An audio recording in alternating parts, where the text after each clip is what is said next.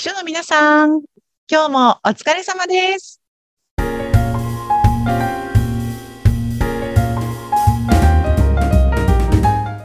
秘書の皆さん、こんにちは。処理を編集長、佐々木です。こんにちは、インタビュアーの山口智子です。こんにちは。よろしくお願いします。よろしくお願いします。なんか。あの、すみません、すみません。ちょっと私が山口さんが挨拶してるのに突撃していったから変な テンポが崩れましたね、今日は。大丈夫です。な、何かありますか？すいませんでした。なんかもうそろそろね、11月年末も近くなってきましたけど、うん。ねえ、なんか山口さんはなんかこう毎日欠かさずやってるうん日々のルーティーンとかあるんですか？よくスポーツ選手が言ったりとかしますけどね、験担ぎとか。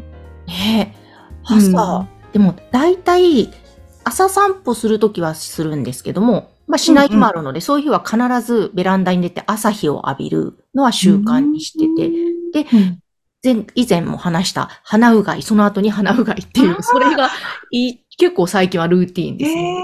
え毎日やってるんですか？鼻うがい。鼻うがいは毎日やってます。そうなんだ。うんまあそうね、あの、声がね、そうですね。そう大事なお仕事ですもんね。そっか。だんだん寒くなってきましたからね、お外に出るのもだんだん億劫になってきますけどね。ね、まあまだね、ちょっと涼しいかな、快適かなっていう季節ですけどね。なんで。ねえ、どうですか？佐々木さんって朝の習慣？ルーティーン？私、お掃除？いお掃除するんですか？すごい。や、そんななんか大掃除じゃないんですけど、うち猫を飼ってるじゃないですか。2匹いるんですけど、はい。か、寒毛期っていう時があるんですね。うん。寒毛ってあの、毛、毛が生え変わる時期？私たちの衣替えみたいのをするんですよ。あの、動物たちは。それで、寒毛期って言うんですね。そう。で、夏の毛を、なんていうの、だ、脱いで、うん。もふもふ、冬になるともふもふもふっていうなんか、冬、はい冬毛？うん。暖かい風になって。で、今度だんだん気温が暑くなってくると、その毛が抜けて、今度夏用の毛に生え変わるっていう、1年に2回寒毛期っていうのがあるんですね。うん。でちょうどこのね、あの、10月、11月ぐらいって、こういう冬服に着替えている時なので、結構ね、毛が抜けるんですよ。はあ、そうなんですね。そう。だからね、その、必ずお、お部屋の掃除をしないと結構家が毛だらけになっちゃうので、うん。あとあの、エアコンにも、あのフィルターにも結構猫の毛がついちゃったりとかするので、うんこまめに掃除するようにしてますね。そのぐらいかな。えーでもすごい。朝起きてそれをやるってすごいですね。あと、必ず本読んでます、私。朝目が覚めた時に。ええ面白い。そうなんか一行でもいいから、一ページでもいいから、うん目覚まし止めて、むにゃむにゃって言った時に本を掴んで読むみたいな。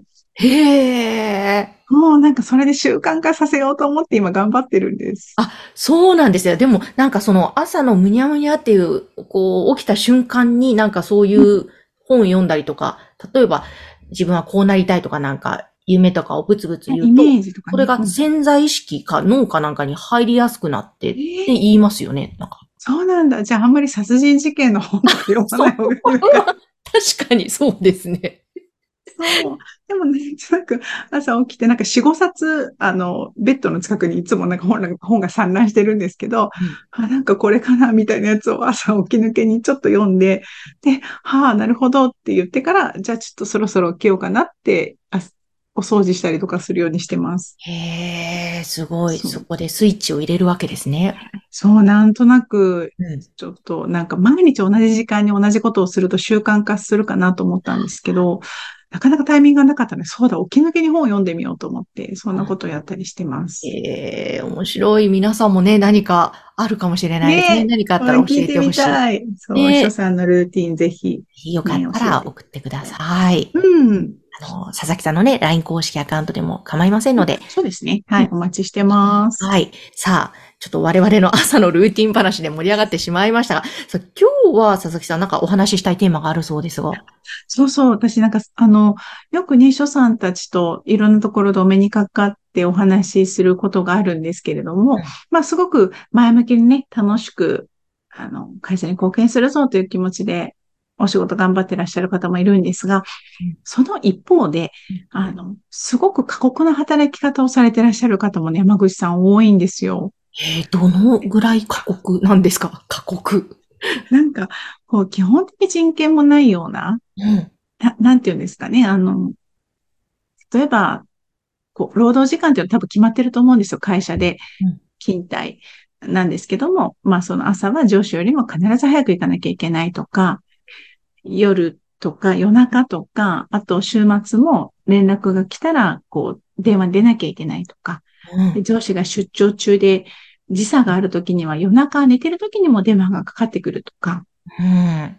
あとはね、あの上司がやる時には必ず席にいなきゃいけないので、お昼も食べに行けないし、あの、まあ、水を飲みに行ったりとか、トイレに立つこともなかなか難しい、自由な時間がないとか、うん。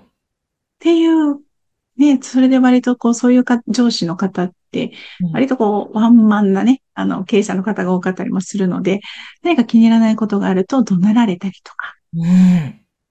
物を投げられたりとか、えーそれはもうちょっと、ねえ、なんか法律な、ちょっと。そうなんですよ。で、そういうのに、実は私そういう働き方をしていて、すごく苦しいんですっていうことをご相談いただくことが、もう本当に秘書さんたちにお会いすると、もう一人や二人じゃないんですよ。結構たくさんいらっしゃるんですね。はい。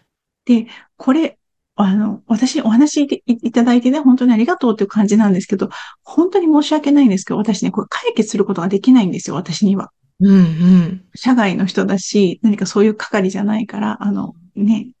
で、だから本当にご自身で解決するか、その場から逃げるしかしかないと思うんですよね。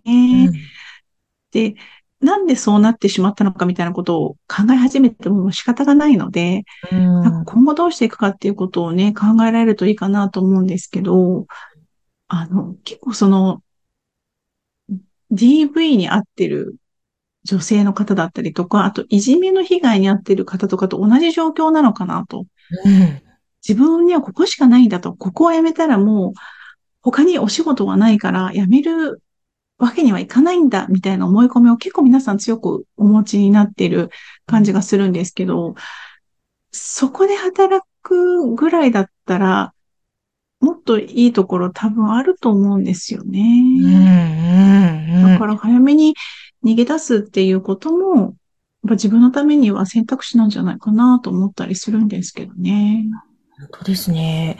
いやー、それ、本当会社にそういうね、今相談窓口とかカウンセラーさんもいるから、相談するとか、何か、ちょどう、どうしたらいいんだ？もう。ねえ、そうえね、で解決難しいですよね。ねなんかそういう環境の会社さんってほとんどが非上場企業のオーナー社長さんで、社員数もそんなに多くないっていう会社さんがほとんどだと思うんですね。うん。そうすると、こう、ガバナンスがしっかり効いてなくて、あ人事の方ですら、社長の、には、こう、意見できないみたいな。ーうーん。だから、社内で本当に助けてくれる人が誰もいないっていう状況っていうのが、こう、皆さん共通した状況かな。か、そっか、確かに、そっか、そういう窓口があったら言ってますもんね。わあ、そうなんですよ。苦しい、それは。もうすごく辛いと思います。うんで、でもそれが当たり前になってしまっているので、なんか、他の、ど、ど、ね、なんか、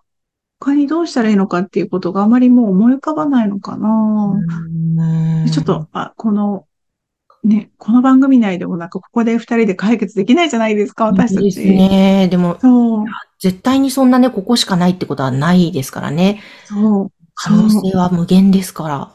うん、そうなの。だから、まずは一回そこから出た方がいいんじゃないかなと思います。うん、うん。なんか、そのメンタリティで面接に行ったりとかしてもあんまりうまくいかないんじゃないかなと思うので、そっか、そっか。ね、一回やめてリフレッシュするのもありなんじゃないかなと思うんですけど、いや、もちろんね、やめてしまったらお給料が止まってしまうっていう、それはそれで恐ろしい事態があるから、うん。ね、お気持ちはすごくわかるんですけど、でもなんか、本当に基本的人権、なんか、睡眠時間をちゃんと取るとか、うん。お食事取るとか、そういうことができてないのであれば、なんか、あの、きちんと話し合った方がいいし、話し合える相手ではないのであれば、なんかそこから去っていくっていうことも一つなんじゃないかなと思うんですよね。そうですね。いや、うん、一つだと思います。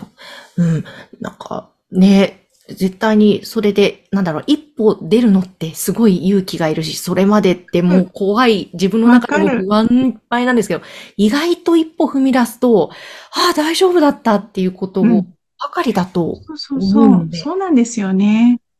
そうなんです。だから、ね、なんかそういうことで苦しい、なんかあの、病気になってしまったりとかしたらね、本当に取り返しがつかないので、なんか、あの、苦しいと思っている方がいたら、ぜひ、逃げるうん。っていう選択肢を、本当だ、逃げて大丈夫ですっていうね。ね、そう。